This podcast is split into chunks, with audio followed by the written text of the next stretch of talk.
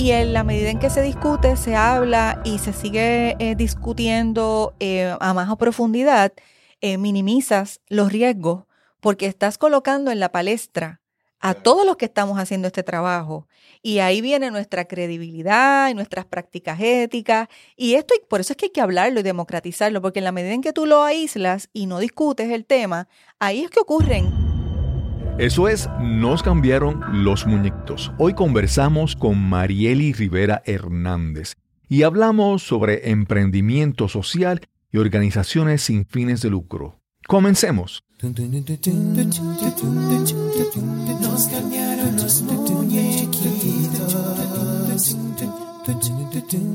Mi nombre es Cristóbal Colón. Soy un comunicador, un bloguero, un podcaster. Y eso es, nos cambiaron los muñequitos, porque lo único constante en la vida es el cambio.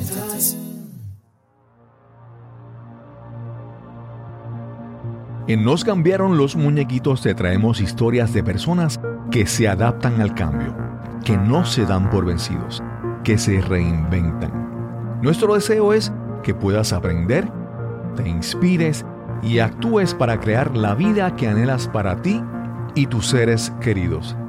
Gracias por acompañarnos en este episodio, el número 105, y conversamos con Marieli Rivera Hernández. Marieli creó la fundación Changemaker Foundation. Es una experta en temas de organizaciones sin fines de lucro y emprendimiento social. Esperamos que disfruten esta conversación con Marieli Rivera Hernández. Saludos, bienvenidos a otro episodio de Nos cambiaron los muñequitos. Hoy vamos a tener una conversación, creo que un tanto diferente. Ustedes se darán cuenta por qué. Vamos a conversar hoy con Marieli Rivera Hernández. ¿Cómo estás, Marieli? Hola, saludos. Marieli hace poco se acaba de eh, incorporar, lanzar, lanzarse al mundo del podcasting con una nueva aventura que se llama Pivot ES. Hablaremos más adelante al final sobre eso porque ahí, ahí vamos a caer. Muy bien. Eh, Pivot ES significa Pivot Emprendimiento Social, es la ES. Eh, pero vamos a comenzar desde el principio. ¿Dónde tú naciste? ¿Qué, ¿Dónde tú saliste, como dicen? Como dicen por ahí, pues mira, soy de San Juan, eh, de San Juan, de Río Piedras, San Juan, Puerto Rico. Eh, mis papás, pues nada, formaron una familia. yo soy la hija mayor. somos tres hermanas y la que ha estado siempre bien activa y dedicada a tal vez los temas que vamos a hablar, pues soy yo.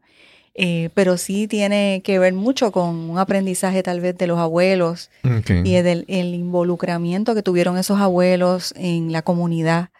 Eh, ¿Cómo, cómo, trabajo social, ¿verdad? Hablando sobre ese, ¿qué tan involucrados estaban tus abuelos o tu familia en eso? Vamos a ver para ir comprendiendo bien. Es interesante porque cada uno en sus diferentes experiencias se involucraba con la comunidad. En el caso de, mi abuela paterna, eh, estaba bien involucrada con integrar familias dentro de su propio ámbito donde ella vivía.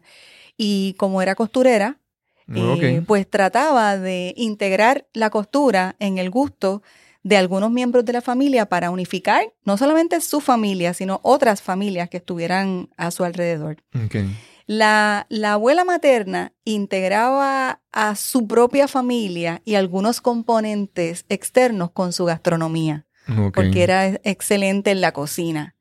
Y entonces el único abuelo que tuve eh, vivo como tal por mucho tiempo estaba involucrado directamente en la comunidad levantando lo que hoy en día es el sector Buen Consejo en Río Piedras. Y en aquel momento era creando comunidad desde lo más básico, que era poner energía eléctrica y agua potable. Claro, claro. Yo siempre en los pueblos pequeños y en, muchas partes, siempre hay estas figuras, por, por ejemplo, vamos a decir, matriarcales, que que tú no sabes cómo tenían tanta influencia en la comunidad, en el vecindario, en el pueblo. Yo siempre recuerdo que mi abuela, eh, había, hay, hay, dos personas, figuras así femeninas que siempre recuerdo de mi pueblo. Mi abuela era eh, Doña Reina en el pueblo de Yabucoa. Eh, la casa era en el centro del pueblo, frente al teatro. Y era esta figura. Mucha gente siempre la veía como una figura de. Y había otra señora al lado, se llamaba, le decían Doña Borinquen. Ese era el nombre de ella. Doña, Borinquen. Y entonces siempre, una generación de, gente de mi pueblo reconocía eso. Y entonces, por ejemplo, en casa de mi abuela, te miraban a veces. Eh, mi abuela crió personas que no eran sus hijos porque llegaban y era como que el centro donde se le daba ayuda. Ayuda y, el centro de mando. Exacto. Para muchas cosas. Y es, y es un, no quiero decir la palabra poder, pero es una influencia que tú no sabes cómo esas personas llegaron a conseguir ese, ese nombre, en la, esa reputación entre la comunidad. Por, es, por, porque son esas figuras matriarcales que, que con su ayuda y su apoyo mucha gente, mucha gente las recuerda. Y atraían eh, personas que a veces no necesariamente estaban interesados en algo particular, sino que los atraían por, por, por la buena vibra que tenían y ese buen sentido de lo que llamamos don de gente. Claro, claro. Don de gente. ¿Qué era lo que pasaba en el caso específico de mi abuelo? Porque a pesar de que él estaba involucrado en, en algo que era eh, positivo y que iba a tener un impacto en muchas personas, eh, él, él, no escatimaba en, en qué ayuda tú necesitaras, así sea un abrazo. Esa, era, la actitud. Claro, Sí, entonces ahí eso, con, junto con el concepto de comunidad, que entonces hay figuras que necesitan, entonces es como que un intercambio bien, bien interesante, ¿verdad? De cómo se crea esas figuras así tan, tan importantes en, cualquier lugar. En, cualquier, lugar. ¿Y tú qué decidiste estudiar? Pues mira, yo decidí estudiar eh, en un principio periodismo en, el recinto de Río Piedras de la Universidad de Puerto Rico. Sin embargo, eh, en aquel momento el periodismo y las comunicaciones en el recinto de Río Piedras estaban bien enfocados en, en tú convertirte en una figura periodística, pero de televisión. Y yo estaba buscando realmente estar detrás de lo que era una redacción trabajando eh, mayormente con lo que es eh, periodismo escrito. Así que tuve que dar, eh, como decir, unos, unos cuantos, unas cuantas miradas retrospectivas a lo que quería. Claro. Y terminé cambiando de concentración y terminando un bachillerato en ciencia política. con miras a lo que hice luego, posteriormente, que era hacer una maestría en relaciones internacionales. Así que mi interés de la cultura, de los aspectos de lo que ocurría en otros países, en otras comunidades, etcétera, pues yo lo pude canalizar a través de estos estudios que te daban una mirada bien internacional de política comparada. ¿Y esa, maestría la estudiaste dónde?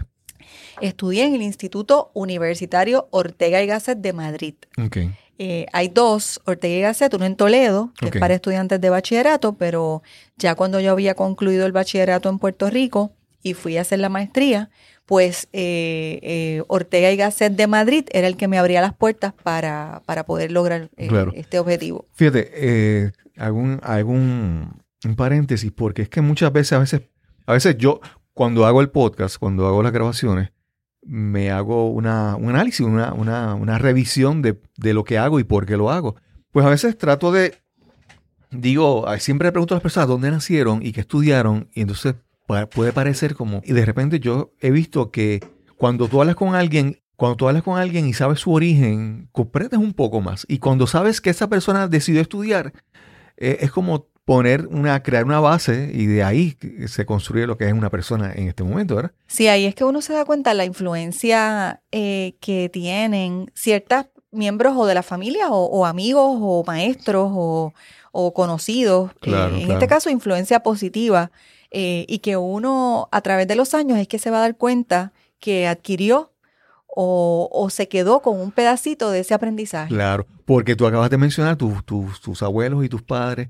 Y entonces esas cosas que, que, están cerca de ti en tu desarrollo, en tu crianza, crean una fundación, una base para desarrollar tu personalidad, quien tú eres. Es cierto. Y entonces a veces entendemos eso y dice, mira, de tal pueblo. Entonces ahí uno entiende mejor el, una, la persona. A veces lo que uno estudió era lo que uno quería hacer, a veces no, y a veces uno hace el cambio. Entonces eso como que ayuda a entender mejor a las personas. A las personas, cierto. Y, y, los intereses que uno ha ido eh, adquiriendo o creando, ¿verdad? Proyectos, etcétera.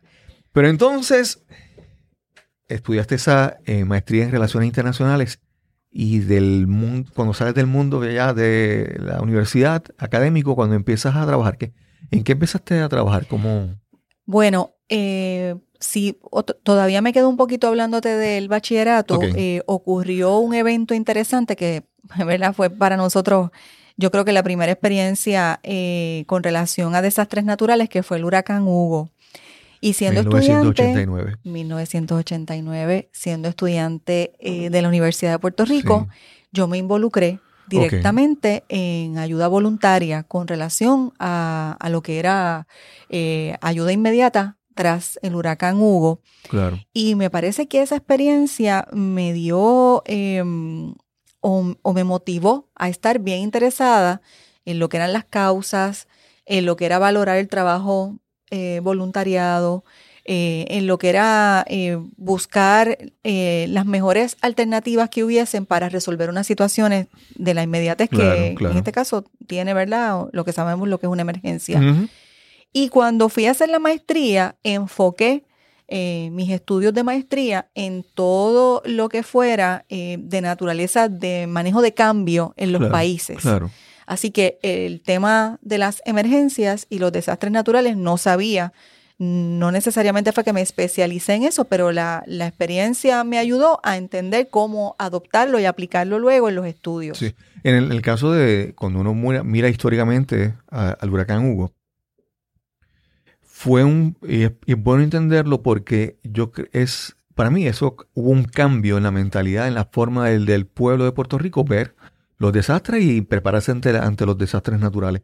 Y es que yo, habían varias generaciones que habían escuchado de sus abuelos o de la historia de huracanes, pero nunca habían vivido un huracán. Exacto. Y entonces cómo el pueblo fue afectado, la infraestructura, cómo... Y entonces fue realmente un despertar, vamos a decirlo de esa manera. Y eso que en aquel momento estamos hablando de un huracán que estuvo bien localizado en, el, lo que llaman centro oeste de Puerto Rico, que no impactó a todo Puerto Rico eh, por completo. Claro, claro. Eh, pero hizo unos daños eh, eh, significativo en aquel momento y nos paralizó, igual que nos ha ocurrido en otras eventualidades ahora. Claro, claro. Pero lo que te quiero decir es que el, cambio de mentalidad de prepararse, por ejemplo, las plantas de emergencia en los, comercios, en las casas, eh, los suministros, fue un, fue un golpe que permitió eh, cambiar la mentalidad. Y en, la medida en que entonces eh, había pasado tanto tiempo entre lo que es 1989 y nuestra actualidad, eh, hay un tramo amplio donde no habían ocurrido eventos mayores, aunque hemos tenido siempre eventos significativos como lo fue después el huracán George y otros tipos de, de impactos de desastres naturales que hemos tenido en Puerto Rico por lluvias también.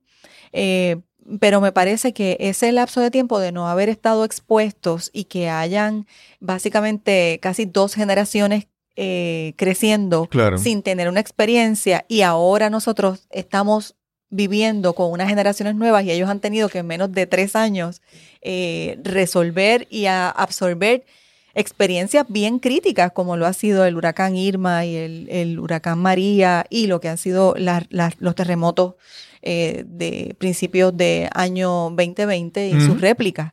Así que eh, un poco cuando ocurren estas cosas uno como que regresa al momento, en mi caso, del huracán Hugo. Sí, sí. Y sí, en efecto, como tú dices, no había planta eléctrica, eh, era otra mentalidad. Sí, y entonces las personas como que caen en esta mentalidad que dicen, no, y es, yo no quiero ver que suene una crítica, pero muchas personas empiezan a decir, es que nuestro, nuestra isla es una isla bendecida, y entonces caen en una serie de formas de pensar. Entonces, no, eso no va a llegar a Puerto Rico, esto no va a pasar. Y, y bueno, una cosa es ser optimista y prepararse, y otra cosa es caer en un optimismo falso, vamos a decir así, que, que, surge de, la pereza o de la de no atender una un, de no prepararse, vamos a decir. De no prepararse, exacto. Y, digo, y corrijo, había planta eléctrica porque no es que no hayan existido, pero de la 89 para acá la tecnología ha cambiado y solamente algunos podían accesar eh, un tipo de planta eléctrica en aquel momento, que eran los menos. Ahora pues las plantas eléctricas obviamente eh, eh, no es que todo el mundo tenga acceso a ellas, pero la tecnología ha cambiado que posibilita que sean equipos mucho más accesibles. Exacto, exacto. Y entonces de ese, de esa cambio en tu forma de ver el mundo, de, lo que tú querías hacer, entonces ahí te continúas la, la maestría y eso cuando entras al mundo profesional, ¿cómo, cómo entras a, trabajar? Entré al mundo profesional, interesantemente, con el periódico Caribbean Business. Okay. Eh, no estaba como periodista, eh, fungiendo como, como, reportera, porque había unos reporteros eh, designados porque lo habían estudiado. Así que mi rol era ser el advisor o el ayudante del periodista en lo que era la recopilación de los datos. Okay. Sí. Y especializamos a un grupo de personas, incluyéndome a mí, en lo que era manejar datos verídicos para que el periodista o la periodista pudieran construir una historia con, una entereza, ¿verdad? De credibilidad. Y que pues hubiese em, eh, de qué hablar en términos de, qué información íbamos a ofrecerle. Sí, me, me sonrío porque ahora eso es los famosos fact checkers. Correcto. Que en, los últimos tiempos es como que algo... sí, se ha puesto como más de moda. De moda y a la misma vez, eh, ay, como que se pone en duda, no sé, es como que Sí, sí, porque es que eh, ahí es que nos probamos los que, lo, de dónde verdaderamente salen los datos y cuál es la, la pureza del dato. En aquel entonces, como los temas de Caribbean Business estaban concentrados en temas de economía, pues había eh, que tener un ojo crítico eh, y era una información bien valiosa porque le daba pie a lo que era la industria de los negocios, a poder construir, ¿verdad? Y a tomar decisiones más acertadas para el, tema del desarrollo de los negocios. E incluso el Caribbean Business era un periódico en inglés orientado a eso, pensando en que su audiencia son personas que los que toman decisiones en relación a negocios. A negocios, correcto. E industria. Y a industrias. Así que eh, sigue estando eh, vigente ahora en, en, el tema de los datos, me refiero, en el mundo de los negocios y del periodismo de negocios. Es una de las áreas, yo diría que de, mayor, o sea, de mayor destaque. Eh, no obstante, ha ayudado mucho en el tema de periodismo de salud. Lo ha ayudado a especializarlo y lo que es periodismo también científico ha ayudado a especializarlo. Sí, exacto. Y, tú ves las líneas de periodistas que entonces tienen, eh, ¿verdad?, unas áreas de peritaje eh, que son exclusivos realmente. Y, sí, eh, aunque a veces ponemos en duda, ¿verdad?, la información, porque depende de dónde viene la información y quién trabajó con la información pero sí se ha puesto competitivo. Sí. No, y lo, menciono por la parte de que hay personas de aun cuando tú le puedes presentar los datos, hay personas, y hay muchos, ¿verdad? especialmente en los Estados Unidos, que piensan que lo que creen que su creencia va por encima de lo que es datos, de lo que es información. Exacto. Y son las personas que tú les puedes decir cualquier información y no van a creer. Y no van a creerla, es cierto. Yo, yo te diría que cuando estuve expuesta a esa experiencia, me llamaba la atención, como esto era un mundo de industria profit, en este caso, sí. cómo entonces eh, podíamos mirar el sector sin fines de lucro, non-profit, con utilizando unas tendencias y, unos modelos de trabajo que fueran favorables para esa industria también que existe. Obviamente en aquella experiencia yo no cubría ni estaba involucrada con, con a nivel periodístico o, de trabajo con la industria del sector non-profit, pero la vida me fue llevando sin querer a tener la experiencia de tener que armar modelos de trabajo para un sector sin fines de lucro. Claro. Y utilicé muchas herramientas de las que fui aprendiendo. Sí, pero hay, hay otras cosas que las personas a veces pueden malinterpretar, ¿verdad? A veces piensan que sin fines de lucro no quiere decir que no genere ingresos. Es que obviamente no generan ganancias o no acumulan riquezas, ¿verdad? Sí. Se supone que lo que generan sea para su crecimiento, para eh, aportar a su misión, a su visión, pero no para enriquecer a, algunas personas. Sí, el, modelo de contabilidad también, ¿verdad? Eh, les aplica de una manera diferente, claro. pero no los, no los excluye de desarrollar una riqueza que sea para re, alimentar lo que están haciendo, que es un retorno, ¿verdad? De, lo que están ellos en lo que están invirtiendo socialmente. Requiere prácticas administrativas, eh, contables, financieras que sean saludables, porque Exacto. el hecho de que no es sin fin de lucro es que se maneja Exactamente. con menor atención que un, que un negocio. Correcto, también es como tú, eh, obviamente, si vas a incorporar un, un negocio, eh, en este caso tienes que tomar decisión, un negocio o una entidad con una finalidad social eh, que también se pueda desempeñar con las prácticas de un negocio. Entonces uno desde el principio tiene que estar claro o clara si vas a montar un negocio profit o una organización no profit, ¿verdad? Non-profit como tal. Y, y al final del camino, en ambos carriles, tienes que darle una estructura que te lleve a operar con transparencia y con credibilidad y rendición de cuentas. Claro, claro. Y entonces, ¿cómo, ¿cómo te vas acercando poco a poco del, ¿verdad? del mundo comercial, de periodístico en, el Caribbean Business? ¿Cómo empiezas a acercarte, a moverte acerca, más cerca del mundo de las organizaciones sin fines de lucro? Estando ya en Puerto Rico, de vuelta con mi maestría, eh, yo fui invitada a, incorporarme a un programa doctoral en España también. Así que tengo una segunda oportunidad. Estoy tres años adicionales en Madrid. Ese doctorado nunca lo concluí, así que regreso a Puerto Rico. Yo te diría que eh, fue un asunto de no persistencia porque estaban todos los exámenes y todo aprobado y la tesis ya estaba encaminada. Y era precisamente para especializarme en las áreas de lo que sería política comparada y lo que eran non-profits a nivel comparado de países. Yo tenía esa fijación en los estudios graduados del modelo sin fines de lucro. Cuando regreso a Puerto Rico, tengo la oportunidad de trabajar en la Universidad de Puerto Rico, eh, eh, específicamente dirigiendo el periódico Diálogo. Y como sabemos, la universidad es un ente sin fines de lucro. Así que al dirigir una dependencia que también tenía que levantar lo que llamamos crear un trabajo profesional, pero levantar unos fondos para ser autosustentable y, apoyarse, ¿verdad? Con no solamente depender del presupuesto que daba la universidad, pues te ves obligada a, entender lo que es un modelo sin fines de lucro. No obstante, eh, lo que me dio una fortaleza mayor fue cuando me invitan a ser directora ejecutiva de una fundación sin fines de lucro y es en ese momento cuando verdaderamente yo te diría que aprendo a desarrollar un proyecto con ¿Para qué año ya fue esta, ecosistema. invitación? Ya eso fue para el 1998, 99. Eh, la fundación estaba dedicada en un principio a trabajar con los temas de, de ambulancia y yo entro en una coyuntura donde me dan la oportunidad de presentar unas ideas para un plan estratégico que redundara en enfocarnos más en la educación para entonces cerrar la brecha de la deambulancia. Así que fue una experiencia muy interesante porque tenía que integrar el trabajo de educación, de salud pública y lo que era pues una visión de impacto social más holística.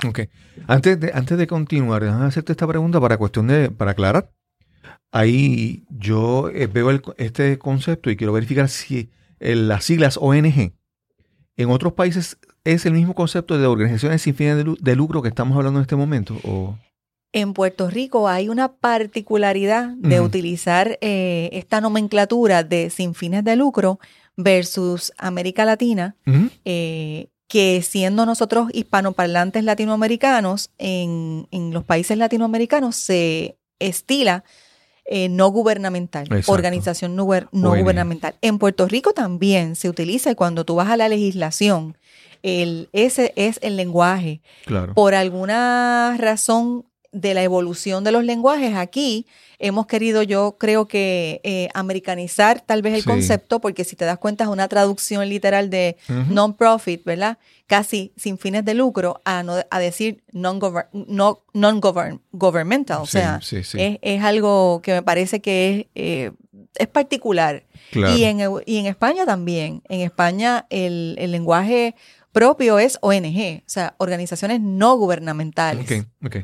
Sí, a veces estamos como que en un punto medio, un punto intermedio geográfico, geopolítico, y a veces la forma en que diferentes influencias caen y forman lo que es eh, la forma en que veamos los puertorriqueños es como que peculiar, por decirlo de alguna manera. Sí, tú, tú puedes estar, como me, pasó a mí, viviendo en España, hablar español y para propósitos de ese ecosistema, tú eres suramericana.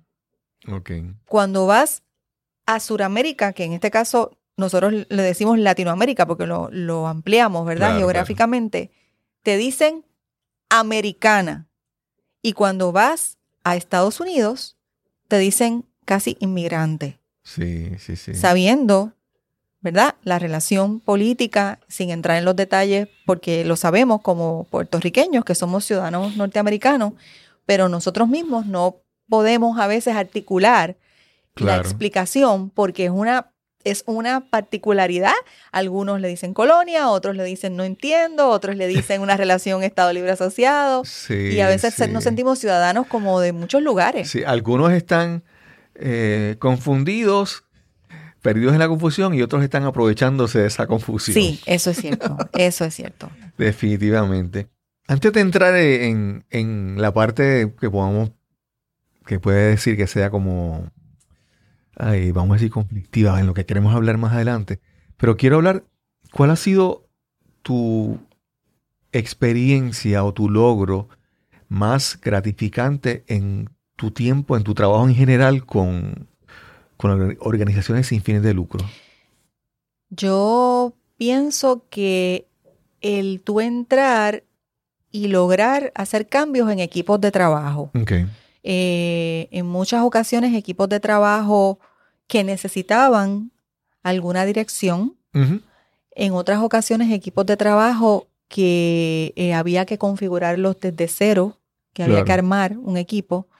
Y en una tercera dimensión, equipos de trabajo que tenían tal vez muchas eh, prioridades em, sobre, la, sobre la mesa y había que establecer por lo menos una para poder obtener unos logros. Claro, claro. Y pienso que trabajar con individuos, eh, independientemente de, su experiencia profesional, es una de las áreas donde yo me he sentido que ha sido un logro más gratificante porque he podido integrar tanto una maestra con una persona médico, por ejemplo, o con una ingeniera y, estando en la mesa una, un contable y poderlos poner a articular un proyecto hacia una dirección. Claro. Y es como mencionaba hace un momento, es una maquinaria, tiene que generar unos, unos, resultados. El hecho de que, de que sea sin fines de lucro o no gubernamental no quiere decir que no pueda trabajar de manera eficiente. Por el contrario, tiene que ser más eficiente, ¿verdad? Tiene que ser mucho más eficiente y eso incluye el uso de los recursos, en este caso de las personas, de los recursos humanos. Yo no estudié recursos humanos, pero el darte la oportunidad dentro de las relaciones internacionales te obliga a trabajar con muchas personas y muchas visiones de diferentes contextos que incluyen a veces experiencias culturales diversas. Sí, sí, sí. Y tienes que, eh, para poder lograr lo que tú quieres lograr, eh, tienes que buscar eh, unas estrategias básicas para poder poner en acción lo que estás lo que estás buscando, lo que estás tratando de hacer. Y a veces pasa, tú ahí tú me puedes abundar un poco más. Y hay, hay veces, y pasa en muchos, en muchos sectores, en muchas áreas, que a veces los ejecutivos o los que están en el nivel superior son los que se encargan de definir cuál es la, la misión, la visión, la estrategia, la planificación. Pero entonces se quedan esas cosas a ese nivel y no se transmiten abajo. Y las personas se enfocan en el día a día pero no en los objetivos que quieren alcanzar como, como, como un ente eh, eh, grande, grupal. Grupal, sí. y, o también provocas el trabajo, lo que llamamos en, Puerto, en buen puertorriqueño kiosco o silos, ¿verdad? Y entonces eh, una manera efectiva de romper con ese tipo de estructura era precisamente yo traer a la mesa con una visión más horizontal a todos los participantes, incluyendo a miembros de junta de directores, que no están en el día a día de la operación. Y entonces era como tú lograbas incluirlos y ponerlos en, un mismo contexto para que pudiésemos eh, eh, lograr lo que nos habíamos propuesto o tomar decisiones de qué realmente no podíamos hacer ahora. Sí. Y también pasa, mencionaste lo de los kioscos que se forman, las tribus, los pequeños, eh, pero también pasa lo, lo que entonces la gente se concentra en apagar fuego, en las cosas que llegan que son urgentes, entre comillas. A veces sí, a veces no. Pero que entonces no necesariamente están afín con lo que tú, con lo que es la misión, la visión a largo plazo. La mayoría de los equipos de trabajo eh, funcionan eh, en el apagafuego, en el día a día. Entonces, el, el, cuando tú traes eh, la oportunidad de, de darnos el tiempo para pensar y tomar decisiones a nivel de resolver un problema, identificando primero el problema, si supieras que es una sorpresa para ellos porque no están acostumbrados a ese tiempo. Claro, claro. Eh, no están acostumbrados a, que, haya de momento una pausa y que dentro de esa pausa podamos ordenar las ideas, aunque hay que seguir operando, claro, obviamente. Claro. Sí, a veces ese apaga fuego, sin darse cuenta, te, te aleja del propósito. A veces te enfocas en tanto en detalle que lo, verdaderamente importante, la prioridad, se abandona por completo. Y en el caso de las organizaciones sin fines de lucro, eh, es el estilo del día a día, porque al tú no crear un modelo de negocio que le dé una continuidad a tus proyectos, tienes que entonces estar viviendo de proyecto en proyecto y eso promueve el apagafuego porque tienes que estar cumpliendo con cada proyecto o cada donante o cada enfoque y, y, desvirtúa, a veces te aleja en muchas ocasiones de la misión y visión que se tenía para, para esa entidad en particular. Claro, claro. Y entonces, esa transición, vamos a, eh, ¿cómo te lo explico? ¿Cómo te lo pregunto? Estamos trabajando primero en el, Caribbean Business, en este periódico, que es enfocado a, comercio, a industria, a economía. ¿Te sentías a gusto haciendo ese trabajo? Me sentía. ¿O sentías que era parte de un aprendizaje? Era un aprendizaje. Me sentía a gusto porque estaba aprendiendo. Eh, es correcto, tienes toda la razón. Eh, y más a gusto cuando estaba aprendiendo cosas que, que no era lo que tal vez a nivel de la universidad estaba adquiriendo eh, porque había mucho peso teórico y allí era la práctica. Y yo estaba viendo en acción lo que estaba ocurriendo en un ecosistema de la industria y recuerda que son muchos verticales que tú estás viendo a la vez. Así que por un tiempo estuve bien eh, a gusto y, pues decirlo así, entretenida en, en, el sentido profesional. Claro. Hasta que llega un momento en que cuando entras a, dirigir un proyecto tú, pues te das cuenta que hay otros elementos que tienes que empezar a aprender a, manejar y a tener un, un diálogo, eh, yo te diría que mucho más profundo, porque sobre ti cae la responsabilidad de un equipo de trabajo completo versus que en aquella experiencia yo era parte de un equipo de trabajo y otro dirigía. Claro, claro. Sí, pero lo que te quiero decir es que eh, no surge que en algún lugar tú sentías una frustración y te movió a otro lugar por eso, sino simplemente fue un continuo aprender, un, continuo crecimiento que te llevó, entonces cuando llegaste a esa posición de estar a cargo de proyectos, todo lo que habías aprendido contribuía a que pudieras hacer un mejor trabajo. Sí, sí, y ahí te das cuenta que siendo en este caso, viniendo de una experiencia profit, pude aplicar y aprender más rápido para entrar a una non-profit. Claro, claro, entras en otra dimensión en, el mundo de las organizaciones sin fines de lucro. Sin embargo, sí, ese, ese aprendizaje de manejo de proyectos, de crear colaboraciones, de establecer relaciones, eh, de negociar, eh, lo tienes que, es que lo, lo tienes que hacer, si no, no, puedes hacer no, el y por ejemplo, si tú, si tú dependes de donaciones, de asignaciones de fondo, tú tienes que convencer a personas Y tienes que hacer, eh, tener destrezas de negociación. De, negociación. De vender, vamos a decir así. Tienes que vender ideas. Tienes que convencer, persuadir a las personas. Tienes que persuadir positivamente. Y fíjate, interesante por demás que cuando entras en el tema de las donaciones o de las eh, propuestas competitivas, porque las organizaciones tienen que competir por, por propuestas de fondos, en este caso puede ser fondos federales, fondos privados o fondos estatales, te das cuenta que sí el conocimiento de ciencia política y relaciones internacionales entra porque en el caso de los fondos federales, la otorgación de un fondo vino o depende de una política pública establecida. Claro. Y ahí sí tú tienes que tener un conocimiento y un peritaje que te, tiene que llevar no solamente a manejar con transparencia un fondo, sino a entender de dónde nace la creación de ese fondo a nivel federal. Sí. Ahí, ahí vamos a entrar a la parte que decía que es como decíamos conflictiva o puede ser un poquito difícil. Y es la parte de que, vamos a decir, las personas tienen una opinión generalizada o una, una idea. Por ejemplo, piensan en políticos y piensan en un tipo de personas con unas cualidades y a veces piensan en corrupción, piensan en gobierno y piensan en estas otras cosas. Ven, piensan en un empleado privado, piensan en un empleado de gobierno y tienen preconcepciones con las que usan para entender a, esos grupos.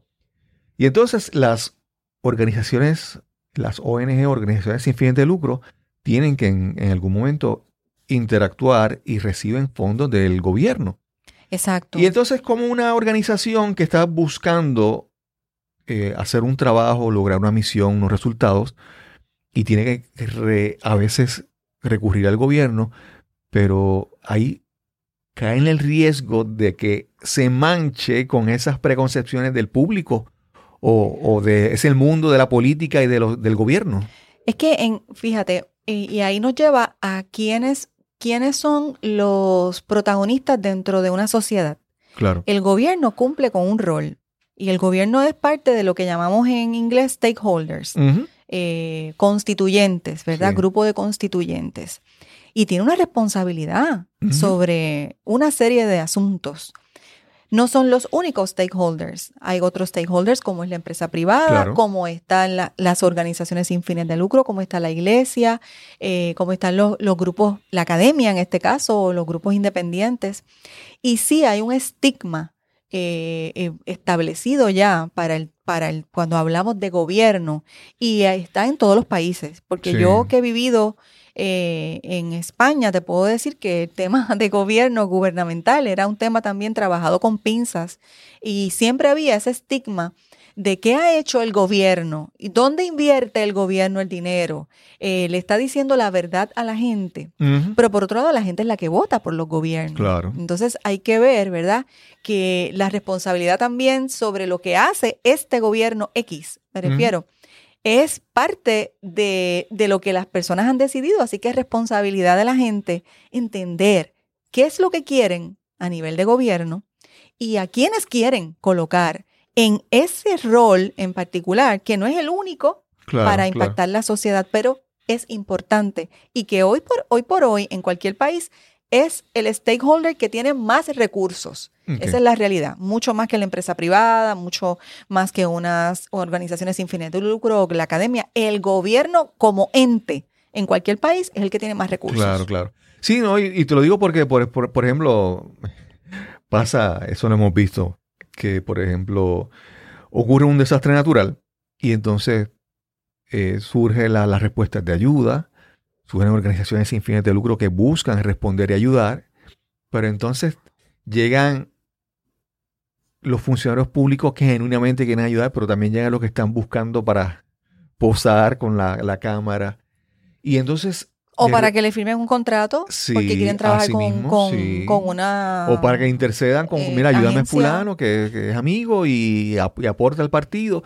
Y entonces, de repente... El oportunismo político. Sí, entonces es tan... Es como que vamos a caer en esta, en esta olla y es difícil que los ingredientes no se mezclen, ¿verdad? Sí. Y se manchen o se Yo te diría que, que otro, otro de los temas que entonces tenemos que tocar es cuánta injerencia tiene el fondo que otorga un gobierno a las entidades sin fines de lucro, ¿verdad? Porque cuando tú lo miras en el contexto eh, de fuera de Puerto Rico, y, y, ahí te hablo de temas latinoamericanos, te vas a dar cuenta que el tema de las organizaciones no gubernamentales es espinoso porque muchas de ellas, en la mayoría, sobre su 80% de sus ingresos vienen del propio gobierno.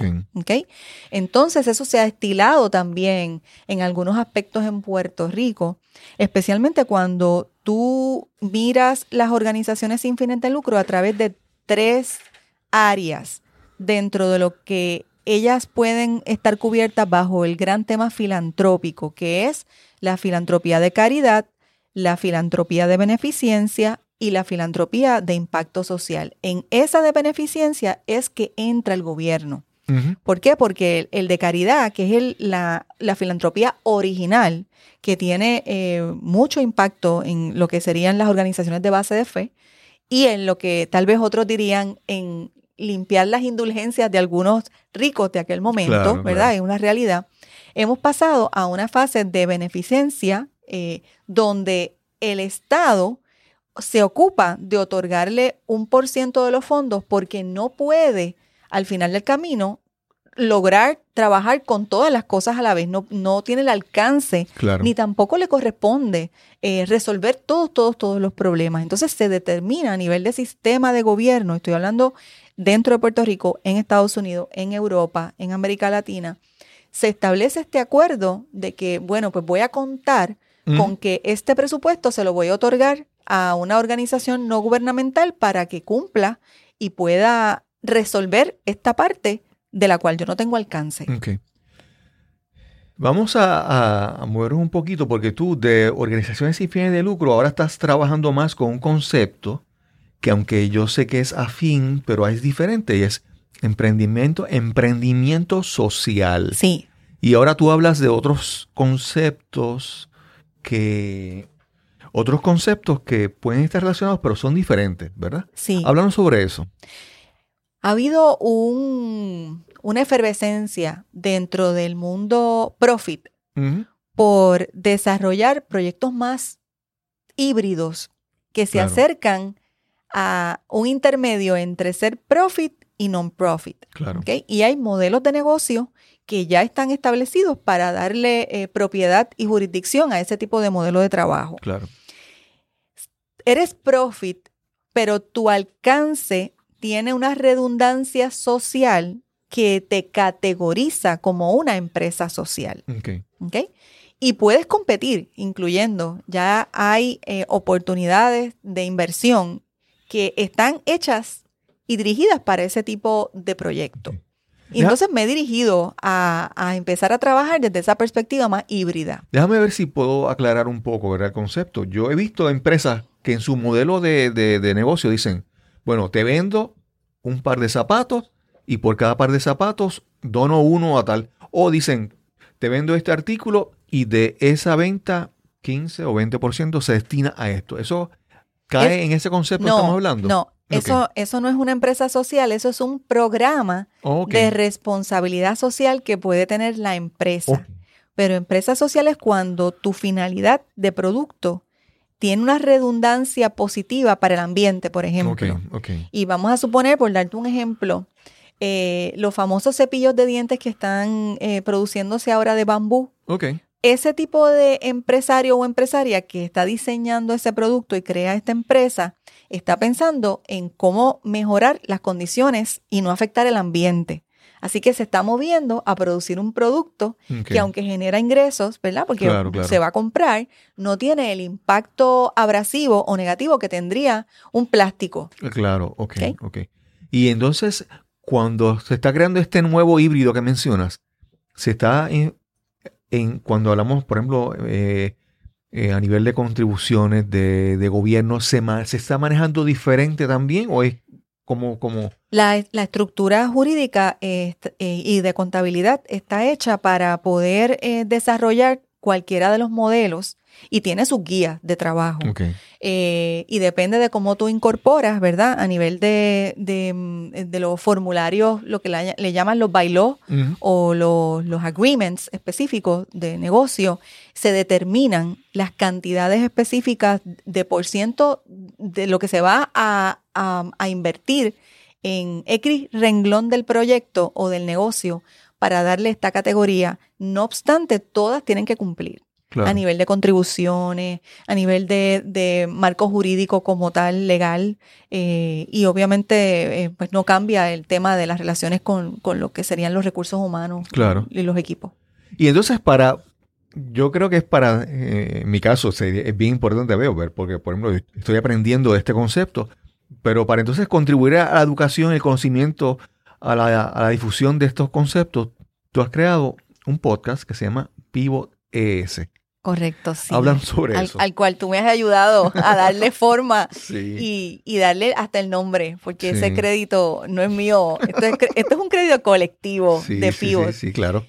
Eh, yo puedo decirte que Pivot nace en precisamente en un momento de frustración.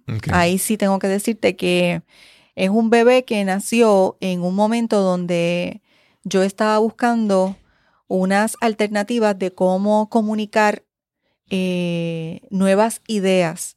Y como siempre me ha ocupado el tema de las empresas sociales, en este caso estos modelos híbridos y de las organizaciones sin fines de lucro, eh, observaba que había un vacío en temas educativos prácticos para que estos tanto líderes como equipos de trabajo que están liderando proyectos eh, tuvieran acceso y se democratizara la información sobre lo que son los modelos transparentes y modelos de buenas prácticas. Así que Pivot eh, viene a ser eh, esta, esta, idea de crear esta red de educación, de democratizar esta información y que pudiese entonces llenar un espacio, ¿verdad? Es un espacio nicho, porque tal vez no a todo el mundo le, le, va a interesar estos temas, pero creo que hay espacio para todos aprender y todas. Y entonces eh, se crea Pivot y se le da al, nombre Pivot porque yo siempre me he sentido que era una pieza que giraba y giraba y giraba y no me había puesto un nombre. claro, claro. Y tenía que estar adaptándome a los cambios y a los asuntos y a los temas y a, hasta, los, hasta los desastres naturales. Ahora digo yo que son parte de la adaptación. Eh, y en efecto, si te das cuenta, Pivot es una pieza que que además de ser una pieza, se utiliza como pieza, como lenguaje de la pieza dentro de la ingeniería y la arquitectura, aunque interesantemente es un concepto utilizado en el deporte. Claro, sí. Y si te vas a quién es el jugador dentro del baloncesto que le llaman pivote, es el que tiene que estar pendiente a los rebotes para que otro pueda encestar. Claro, claro. Y en el fútbol es el jugador mediocampo, que es el que posiciona la bola para que el, el que va a, patear golee. Claro y, y dé el gol. Sí, yo, en el caso del béisbol, el, lanzador tiene que, hay una, hay una, una pieza, no sé cómo decirle ahora, es como en la loma tiene una, una tablita que él tiene que pisarla y, se, y hacer unos, unos movimientos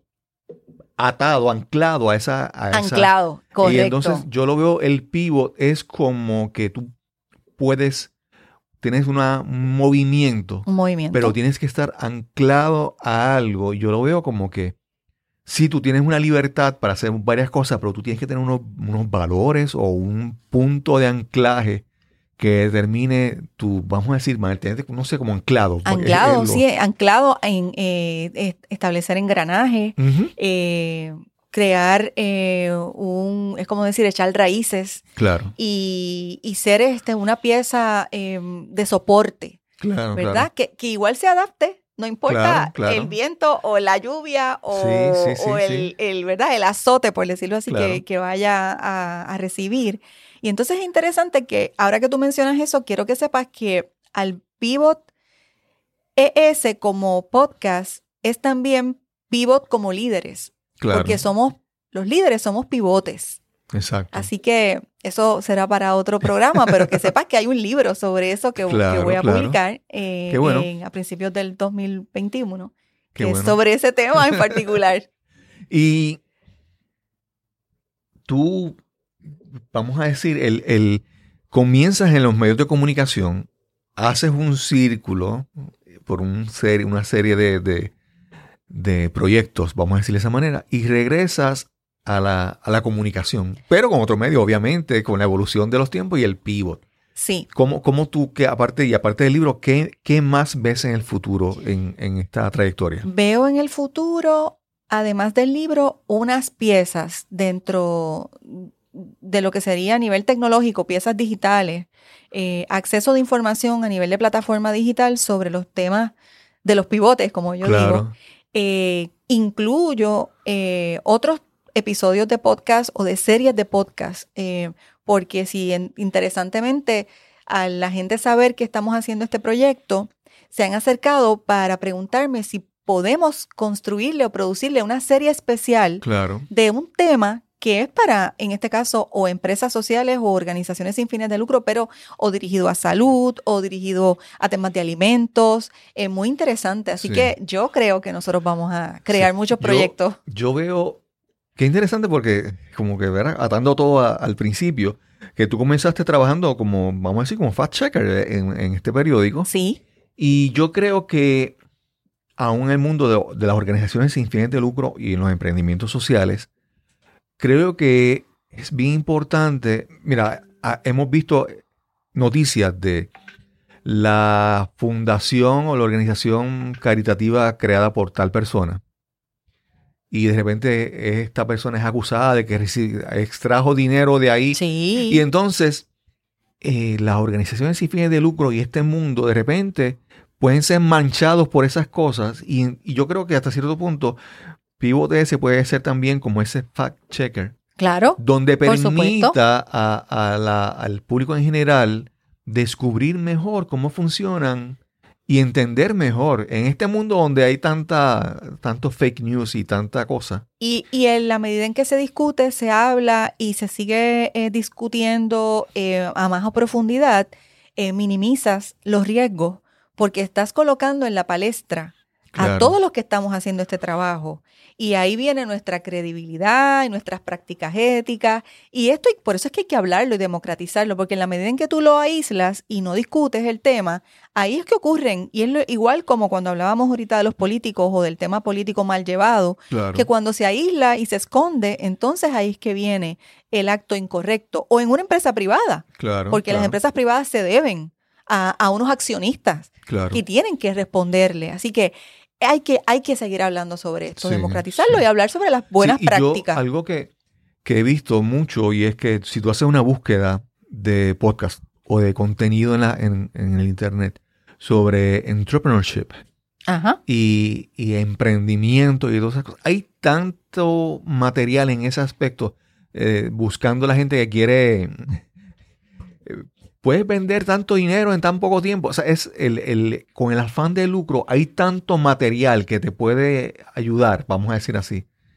Pero tal vez una persona que necesite, que no se sienta cómodo con esto y quiera considerar otro rumbo de emprendimiento social u otras cosas, tal vez no encuentra tanta información. Y pienso que para este podcast, eh, Pivot ES, obviamente puede ser un punto de partida para empezar a, educarse y aprender un, poco más sobre eso. Un punto de partida eh, también para eh, generar eh, esta mirada de crear aceleradoras de líderes, de incentivar a las universidades a reflexionar sobre lo que estamos enseñando a nivel de la educación superior, claro. llevarnos a un punto más cercano a lo que son las prácticas, a lo, que son los soft skills también, adaptarnos a los soft skills.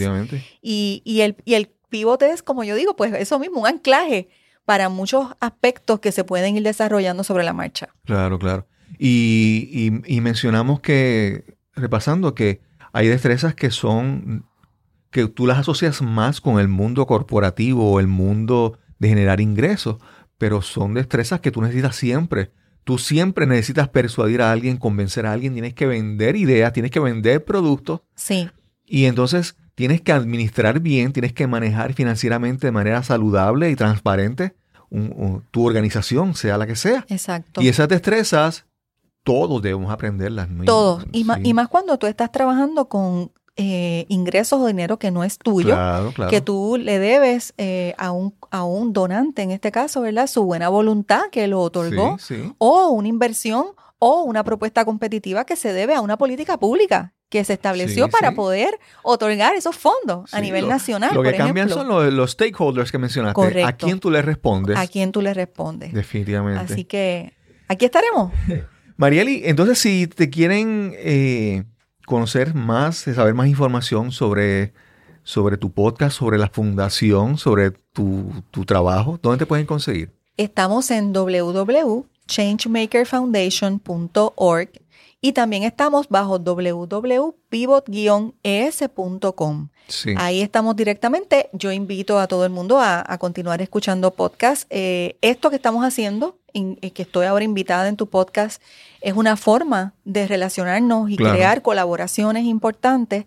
Eh, y creo que en la medida en que las personas sepan de la existencia de esta posibilidad de audio, ¿verdad? En, algunos casos a veces es video, pero nosotros estamos haciendo audio y tener el tiempo, los espacios para poder escuchar y educarse de una manera práctica, pues nos vamos a poder encontrar y vamos a poder ser entonces más incisivos y, responsivos a la hora de pedir cuentas. Claro. No, y lo digo porque puede, puede ser que hay personas que, que lo que ven y dicen, yo quiero hacer algo en mi vida pero lo que me llena o lo que está con mi propósito de vida no es necesariamente que esto que yo he visto.